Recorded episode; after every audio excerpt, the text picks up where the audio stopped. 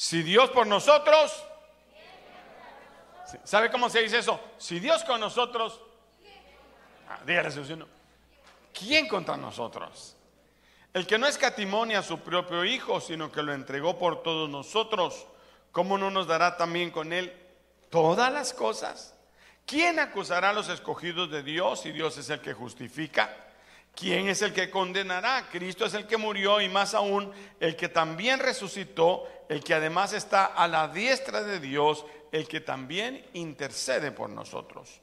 ¿Quién nos separará del amor de Cristo? Ni tribulación o angustia o persecución o hambre o desnudez, peligro o espada. Padre, en el nombre de Jesús te damos gracias porque en todas estas cosas tú nos haces más que vencedores por medio de aquel que te amó.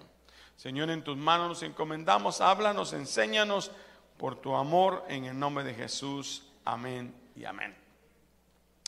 El apóstol San Pablo dejó aquí una palabra que se predica sola. Termina con un himno de adoración, un himno triunfal eh, en nombre de todos los creyentes. ¿Sí? ¿Qué diremos pues a estas cosas? Como si dice, empieza diciendo, ¿qué diremos a esto? ¿A qué esto? a lo que les voy a decir ahora. ¿Qué puede el, enemigo decir contra nosotros? Porque aquí se está pronunciando como la herencia, como el legado que Jesús dejó a los cristianos. Dígale a su vecino, este es para ti. ¿Qué diremos a esto? ¿Qué conclusión podemos sacar de esto? ¿Qué tan grande, qué tan poderoso? Como dice el apóstol San Pablo, eh, veremos lo alto, lo ancho, lo profundo del amor de Dios. ¿Cuántos quieren saber del amor de Dios? Aquí lo explica.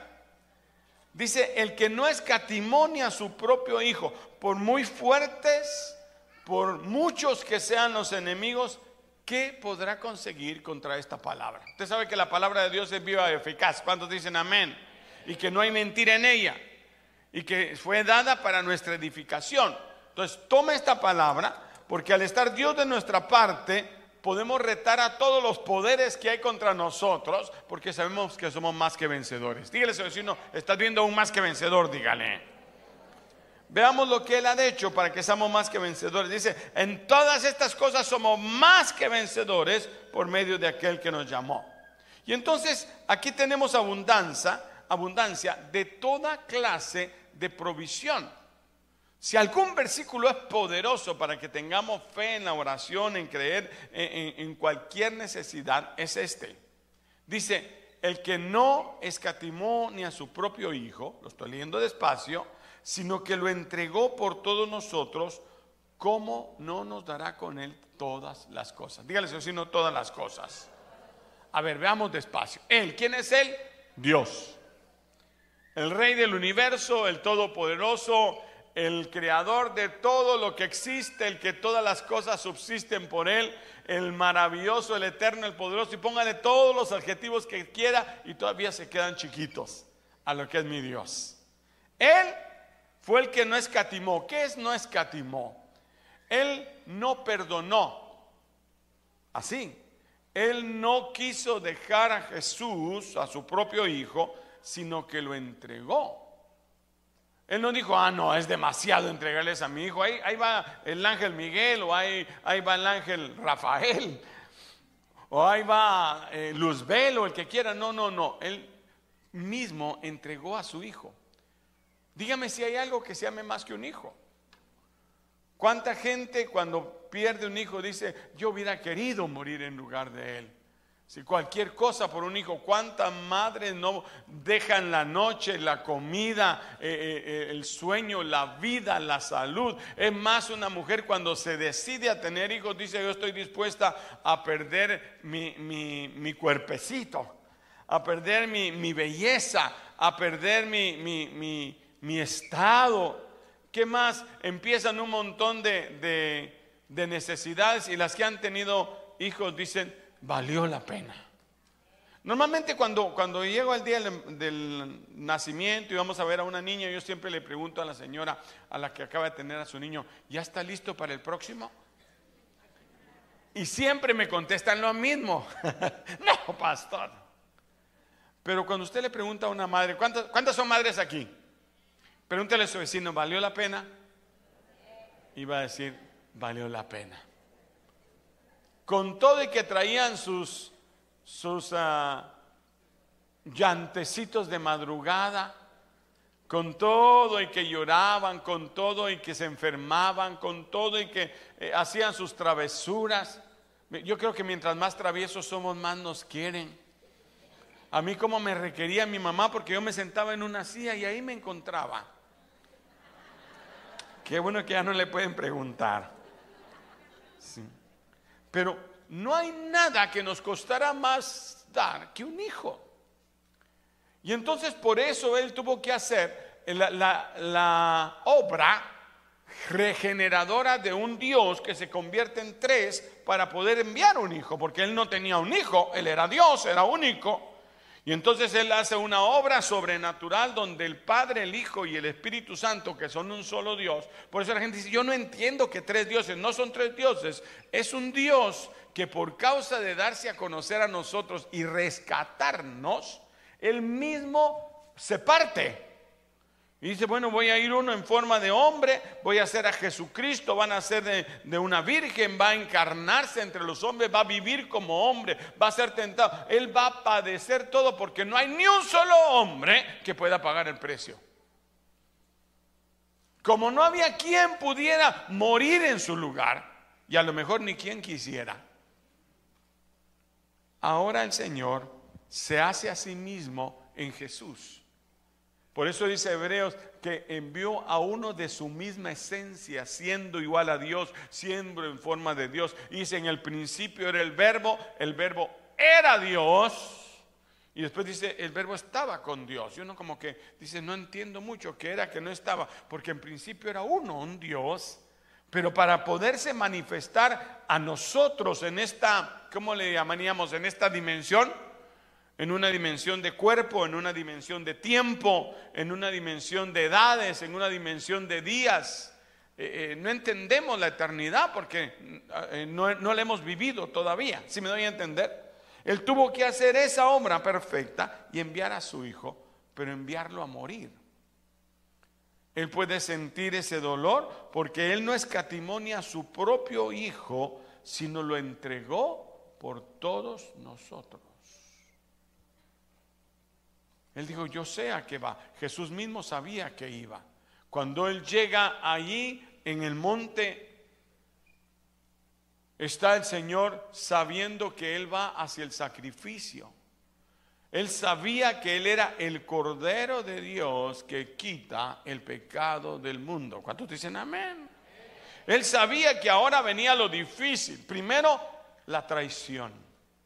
No hay nada que duela más que la traición la traición de un amigo, la traición del cercano. No hay dolor más grande, por eso, por eso duele tanto. ¿sí? Y si a alguien tenía el Señor confianza, eran sus discípulos, y primero todos salieron corriendo. Cuando pensaba que ahora me van a ayudar, ¿dónde están los discípulos cuando está Jesús? Nadie. Y el que lo amaba, el que le decía, el, el que comía, mire, ¿Quién come en su plato? ¿Cuántos tienen a alguien que come en su plato? Ah, no, mi plato si no se metan. Yo creo que los únicos quizás que a veces meten su cuchara en mi plato, bueno, mi esposa y mis hijos. Pero nadie llega sobre su plato. ¡Ey, verdad! Pero dice, el que metía su pan conmigo. Él, llevaba Judas con su pan y dice, ¡Ey, lo voy a mojar aquí en el recadito! ¿Qué tan cercano? ¿Sí me doy a entender? Bueno, era tan cercano y tan confiable que le da la tesorería. Porque mire, al que hay que tenerle más confianza es el que se le deja la tesorería. Y a pesar de que Jesús sabía quién era Judas, le confió. Lo llamó de discípulo, lo mandó. Es más, me imagino que hasta milagros hacía él. Porque dice que venían de dos en dos y todos venían haciendo milagros y todos lo reconocían y, sabían, wow, es el tesorero de Jesús. Él, él, es el que daba las ofrendas, porque dice que ellos daban ofrendas también y recibían ofrendas. Pero entonces ahora Él lo entrega. y todos los demás se alejan y lo traicionan. Pedro que dijo, yo Señor nunca te voy a traicionar, fue el primero que sacó la espada y empezó a repartir. Ese se le salió la carne en un ratito. De ahorita me lo... y con ganas, ese iba para matar al... Y le dijo Pedro, no, no, no, no es así, le dijo el Señor. Y ahí uno piensa que lo recogió, no, pero a lo mejor solo se le cayó así de lado la oreja. Y, se la compuso y le sanó. Pero no es catimonia su, porque Jesús sabía y comienza a sudar grandes gotas de sangre. Y, dicen los, los, que conocen del asunto que una persona solo revienta así sus, sus, sus ah, glándulas, sus vasos capilares cuando está en una aflicción demasiado severa. Y él comienza a reventar todo, porque no le están pegando todavía, pero ya él está sudando grandes gotas de sangre, porque él sabía dónde iba. En algún momento su humanidad, porque a veces pensamos que era Dios y que, y que entonces él no sufría y él no, no, él era Dios, pero era hombre. De eso se trataba la obra, que él iba a padecer como hombre. Y sabía que iba a ir hasta la muerte y muerte segunda. Iba a ser separado de Dios, de él mismo.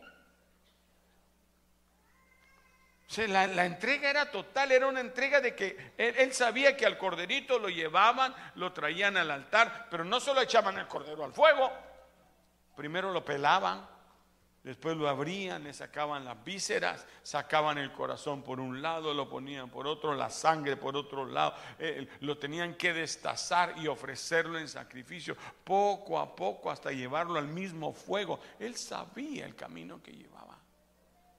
Pero él decía, vale la pena por esos hijos. ¿Cuántos dicen amén? ¿Sí? Y él estuvo a punto de decirle, Padre, yo no quisiera pasar eso, pero no se haga mi voluntad sino la tuya. ¿Sabe por qué? Porque estaba pensando en usted. Dígale a su vecino, estaba pensando en ti. Y dice, él no escatimonia a su propio hijo, ni el dolor que iba a padecer, que lo iban a latillar, que le iban a ensartar una pesada corona de espinas y con un palo le pegaban en la cabeza para que se le ensartaran más adentro. Mire, si uno se imagina eso,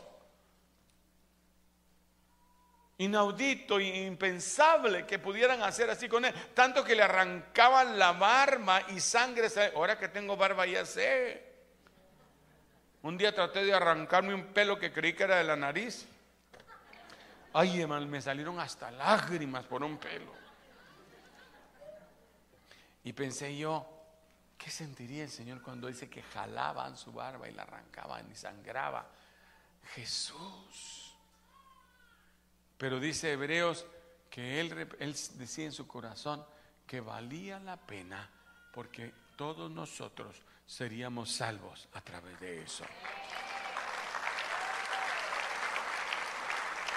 Lo entregó por todos nosotros, lo humillaron, lo avergonzaron. El rey de reyes y señor de señores, el que, el que debía haber dicho, yo no tenía necesidad de andar en esto. ¿A usted no le ha pasado? que uno se mete a defender a uno y sale trasquilado y te insultan y te gritan y uno dice, yo no tenía necesidad de meterme en este lío que hago aquí metido. Me imagino que a lo mejor en la mente de Jesús venía, ¿para qué me metí en este lío si estos son tan grandes los pecados de estos de Austin? Pero vale la pena, lo hago por ellos. ¿O qué madre no se sacrifica por un hijo? Dicen que no hay dolor más duro que el dolor de parto. ¿No es cierto? Yo no sé, gracias a Dios. Dicen que el dolor de riñón es parecido, pero ni eso he tenido. Pero sí he visto cómo sale. He visto cómo su cara, cómo sus venas también se saltan, cómo el dolor, y, casi siempre comienzan a decir, ya no, ya no, ya no, pero sigo. ¿O no es cierto? Hasta que ya lo tienen en la... Yo me acuerdo que mi mamá me decía, mi hijo, vos, ¿cómo me costaste? Me dijo. Pesaste 10 libras y media. Sí, yo era así grandote. Siempre, siempre he sido grandote, pero ahí. Y me abrazaba así mi mamá, que era más chiquita que yo. Ya, yo me le paraba la pared y me la ponía así a la pared. Mi mamá como esta. pero me, me agarraba mi cabeza y me decía, ay, mi hijo, ¿cómo me costaste? Me decía. Pues Jesús fue entregado por nosotros. Y Él no escatimó, sino nos otorgó tras un, como un regalo. De tal manera amó Dios al mundo que entregó a su Hijo unigénito. Cuando él miraba cómo lo trataban, cómo lo latillaban, cómo lo escupían, cómo lo avergonzaban, él no tenía necesidad de eso. Llega hasta la cruz y en la cruz da hasta la última gota de su sangre que tuvo que ser mezclada con agua para que alcanzara la última fuente de sangre que salió después de sus manos y sus pies. Hasta ahí le entregó Jesús y expiró y su último suspiro después de gritar, Padre, perdónalos porque no saben lo que hace. Dijo, consumado es, terminé la obra. Me costó, casi no llego, pero Señor he dado mi parte.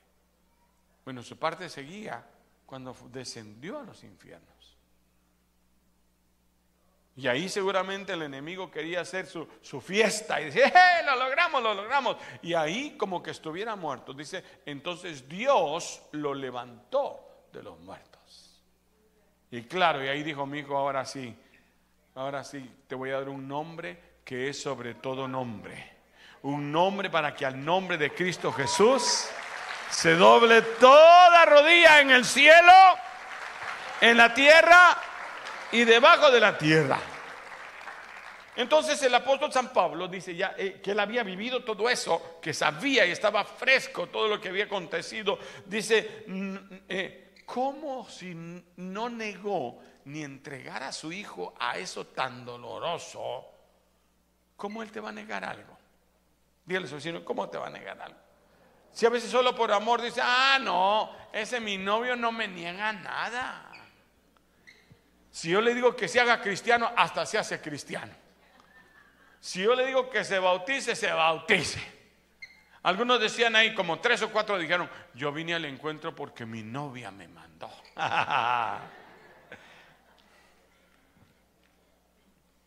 si Dios, el Padre, nos dio lo que más le costaba, Él mismo, su bien amado y que le ha llamado ahora el unigénito Hijo de Dios. ¿Cómo no nos dejará cualquier otra cosa que Él vea que es necesaria y conveniente para nuestro bien? Por eso dice Isaías, yo sé los pensamientos que tengo acerca de vosotros. Son pensamientos de bien. Dígale si no, Dios tiene buenos pensamientos para ti. Oiga, Dios no anda viendo, a ver a qué horas este se tropiece y que se vaya de boca, para que aprenda, como algunos papás, ¿verdad? Ojalá te callas para que aprendas. No, Él solo tiene buenos pensamientos sobre nosotros. El enemigo a veces te dice, no, Dios ya te dejó, Dios, no, no, Dios no te ha dado. Si por alguna razón tenemos que pasar, dice la Biblia, por diversas pruebas, si es necesario, diga necesario, porque a veces es necesario, como a veces es necesario la nalgada. O a veces es necesario el castigo sobre los hijos. Porque dice la Biblia que el que no corrige a su hijo no le ama. ¿Por qué Dios permitió que me pasara ese castigo? No es castigo, es para que aprendas. Algo necesitas aprender. Estamos en la escuela de la vida. Pero dice, si Él dio lo que más le costaba, no te va a negar nada que tú necesites para tu bien. Y si Él tiene que detener algo es porque no te va a servir a bien. Yo se lo he contado, pero alguna vez una hermana que oraba, Señor, cámbiame este hombre, un su marido que tenía de esos, parecido al que tenía usted antes. No, porque eres nuevo en Cristo Jesús. Cuando dicen amén? No, desde que vino el encuentro es una belleza. Denle un aplauso al Señor si se lo va a dar. Pero decía, Señor, por favor, cámbialo. Y hasta que un día le reclamó, Señor, ¿por qué no lo has hecho? Y Dios le habló. Y le dijo, es que si lo cambio, tú ya no me buscas igual. Si yo te hago a ese marido, mire, te vas a apartar de mí. ¿Cuántas veces Dios tiene que detener su mano por un favor, por algo, por alguien? Una vez puse un, un cantante que sale dando su testimonio aquí hace muchos años, a los que están conmigo hace años en el que él cuenta su historia y dice, yo, yo era famoso y me estaban llamando donde quiera los hermanos y estaba creciendo mi ministerio y entonces yo empecé a hacer conciertos y a hacer de todo y me olvidé de orar, me olvidé de buscar, pero yo estaba creciendo en mi ministerio hasta que un día me dejaron de llamar. Me cancelaron los últimos y ya no me llamaban, ya no me buscaban, ya no me invitaban. Entonces se metió con Dios, dijo, voy a meterme con Dios. Y se metió en un cuarto y dijo a su esposa, no me vayas a hablar hasta que yo te diga que Dios me habló. Y él se metió en su cuarto y dice que le decía, háblame Dios, háblame Dios, háblame Dios. Y Dios no le hablaba. Ya como a la semana desesperado, cuando él iba a salir, dice que dijo, bueno, voy a salir. Y cuando iba a abrir, Dios le dijo, ahora soy yo el que quiero hablar. Como que nos entra frío los maridos cuando la esposa me mi amor, te quiero hablar. y entonces le dijo, ahora soy yo el que quiero hablar. Todo lo que yo quería era que fueras mi amigo. Todo lo que yo quería era charlar contigo. Pero ahora tú tienes tantas cosas que no tienes tiempo para mí. Así que yo cerré la puerta para que nadie se acordara, porque tú no te acordabas de mí. ¿Sí? Yo cerré la puerta y te he hecho pasar por eso. Y, él hace su canción muy linda, usted lo puede buscar en internet. Se llama Samuel Algo.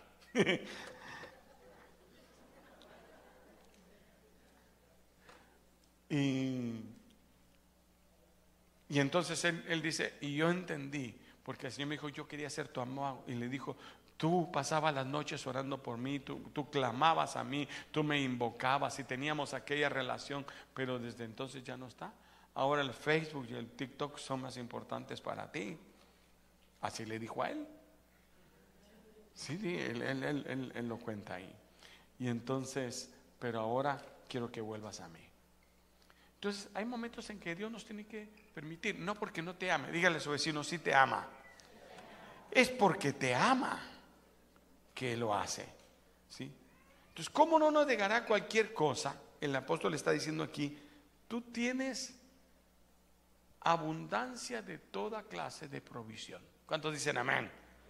A ver, ¿qué necesita? Piense qué necesita. Dios lo tiene para usted. ¿Qué tienes que hacer? Pedir. ¿No dice pedir? Buscar, tocar, porque todo el que toca, entonces lo que tiene que hacer es pedir. Dios tiene la, bodega, claro, usted tiene que ir a la bodega. Si usted no tiene llanta, si quiere cambiar la llanta, ¿qué tiene que hacer? Ay, ay, que mañana temprano amanezcan las llantas puestas en el carro. Tiene que ir y buscarlas y pagarlas. Bueno, él ya, le, él ya pagó por usted. ¿Cuánto me están siguiendo? Todo lo que nosotros querramos, dice, ¿cómo te negará con cualquier cosa si a su Hijo unigénito lo entregó por ti? Si no escatimó a su propio Hijo, sino lo entregó por todos nosotros, dice, ¿cómo no nos otorgará también como un regalo todo lo demás? ¿Tenemos abundancia? De las respuestas contra toda acusación del enemigo. Dios no nos constituye justos. Si Dios te justifica, ¿quién te condena? A ver, si Dios te justifica, ¿quién te condena? Ahí el, cachudo, dicen, el, el cuernudo, pues.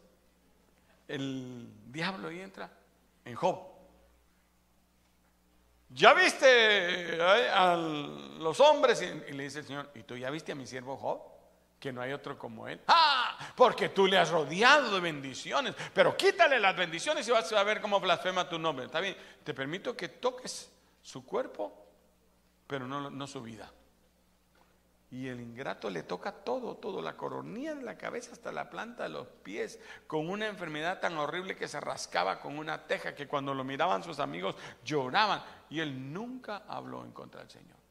Y entonces le dice Dios, ¿ya viste a mi siervo Job que no hay otro como él?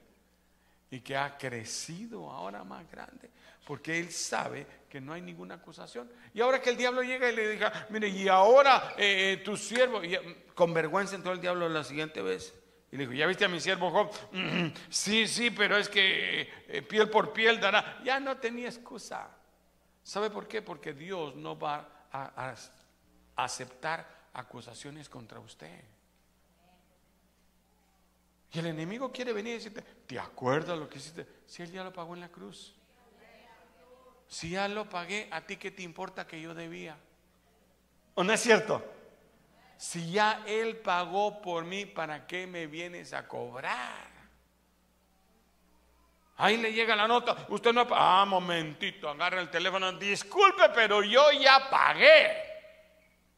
Porque tengo un derecho. Jesús pagó el precio de todo. Eso es te justificó. El enemigo te pone porque él es un acusador. Y hay gente que le cree sus acusaciones. ¿Te acuerdas lo que tú hiciste? ¿Te acuerdas? No, pues si él ya lo pagó. Sí, sí, pero ¿te acuerdas? No, pues si él lo pagó, ¿por qué me lo cobras? ¿Cómo te atreves a venirme a sacar mi pasado si él ya lo borró? Dice delete. Apachó la teclita, delete. Solo hizo así en la página de todas mis males.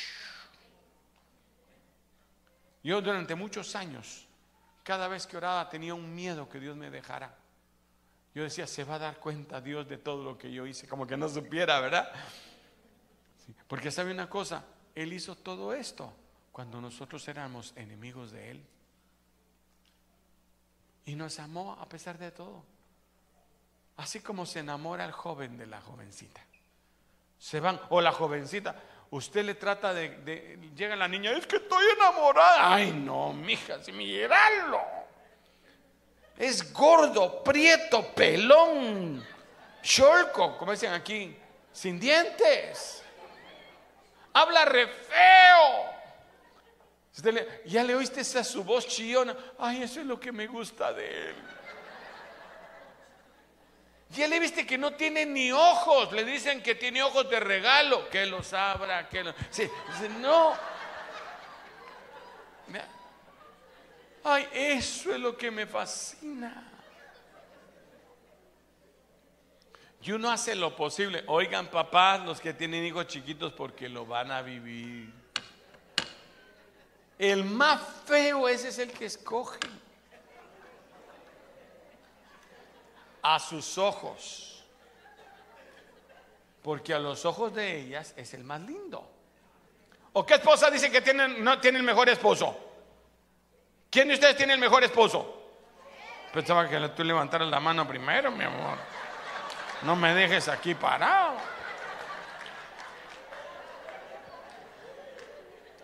Ay, no es que él, es, es que el que yo escogí cuando no lo pero convénzalos de dejarlo.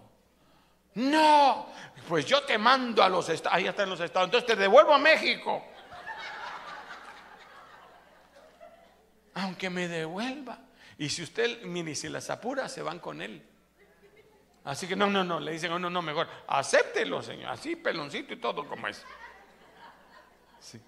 porque usted no las logra convencer de nada mira que tiene ojos de enamorado. No, no, no, lo que pasa es que tiene unos ojos muy dulces. No, mira que, lo que uno le quiera decir, ellos le miran a lo mejor. ¿Sabe por qué? Porque están enamorados. Y Dios está enamorado de usted. Hermano, como la Biblia dice, hermano, qué blasfemia. De tal manera amó Dios al hombre. Se enamoró de ti. Dígaselo a su vecino, se enamoró de ti colgado.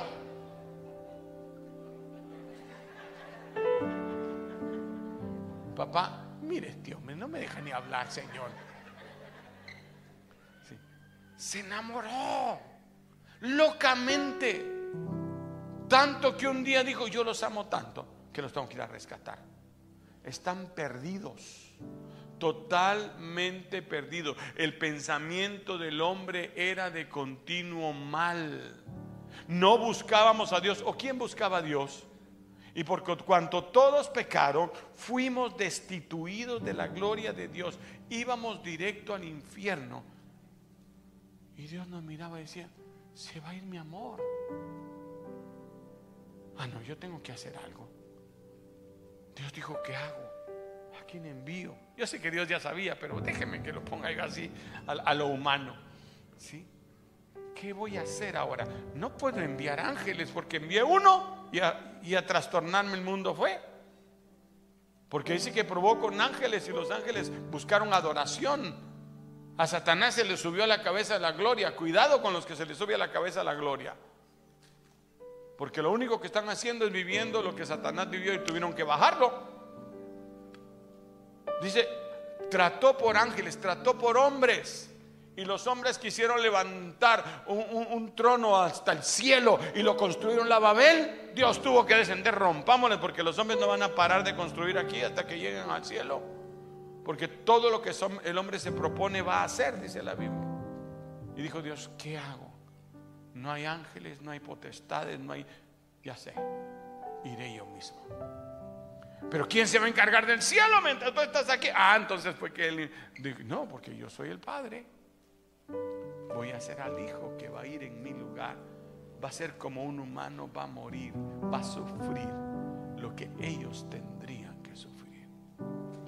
Así que Él ya pagó.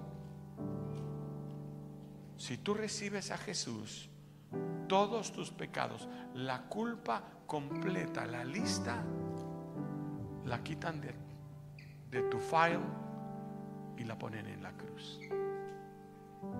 Y dice que él exhibió públicamente todos los argumentos que nos eran contrarios. ¿Sabe qué eso cuando decía, este robó, este asesinó, este falsificó, este obró mal, este le pegó a la mujer, este todo lo que hizo en el pasado, este abortó, este todo, todo, todo lo que el diablo nos colgaba, los exhibió públicamente y dijo, está pagado, consumado es.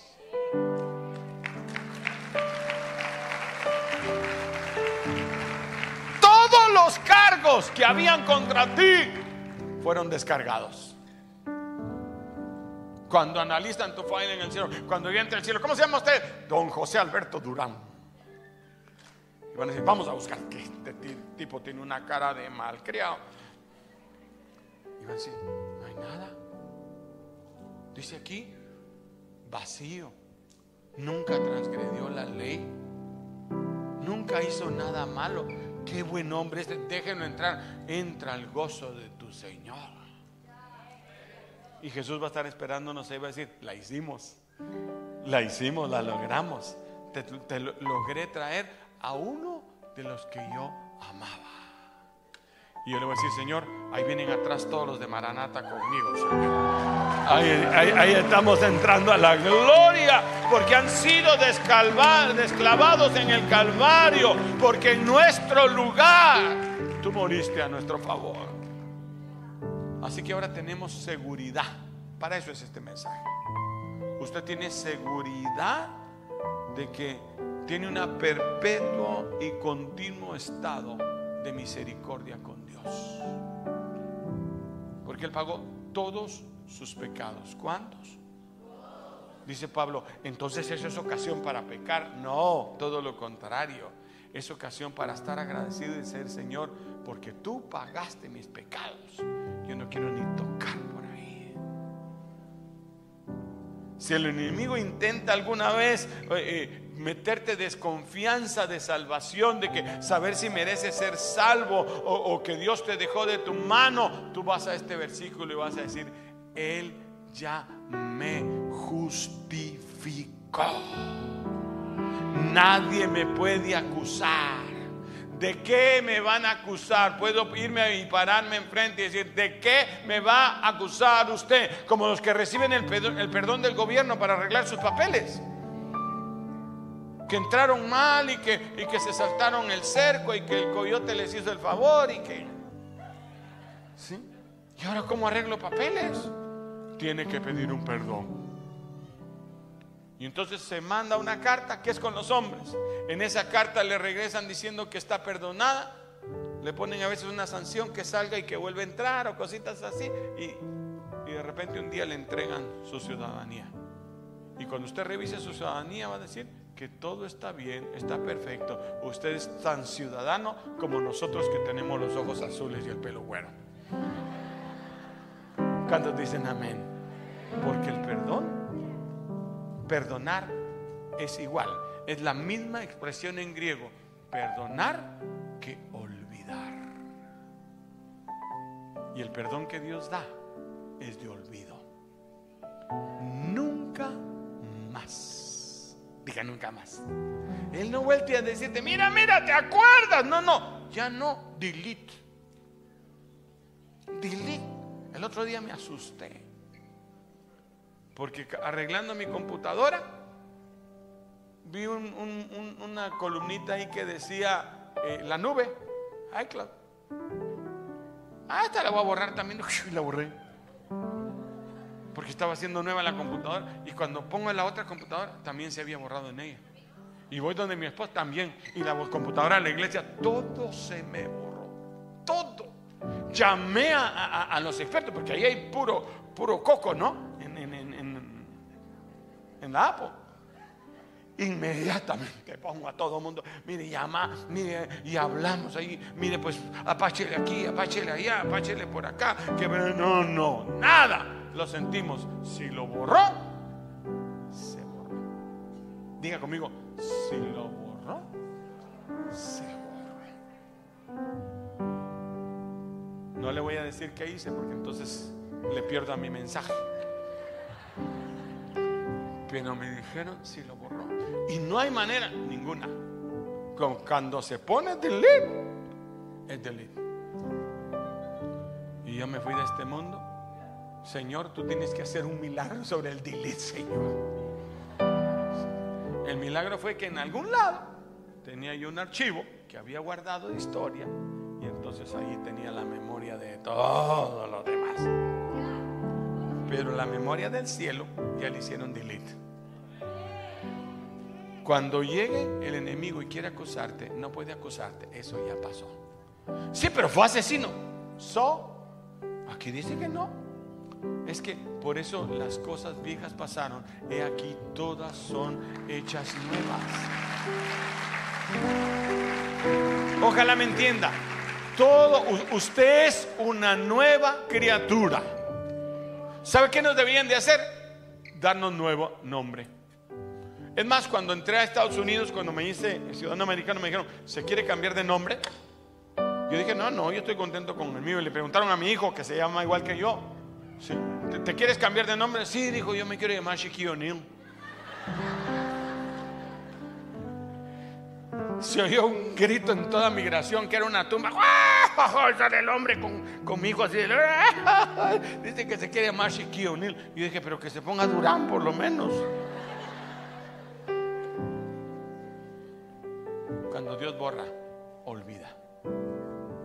Nunca, nunca, jamás va a recordar tu pasado.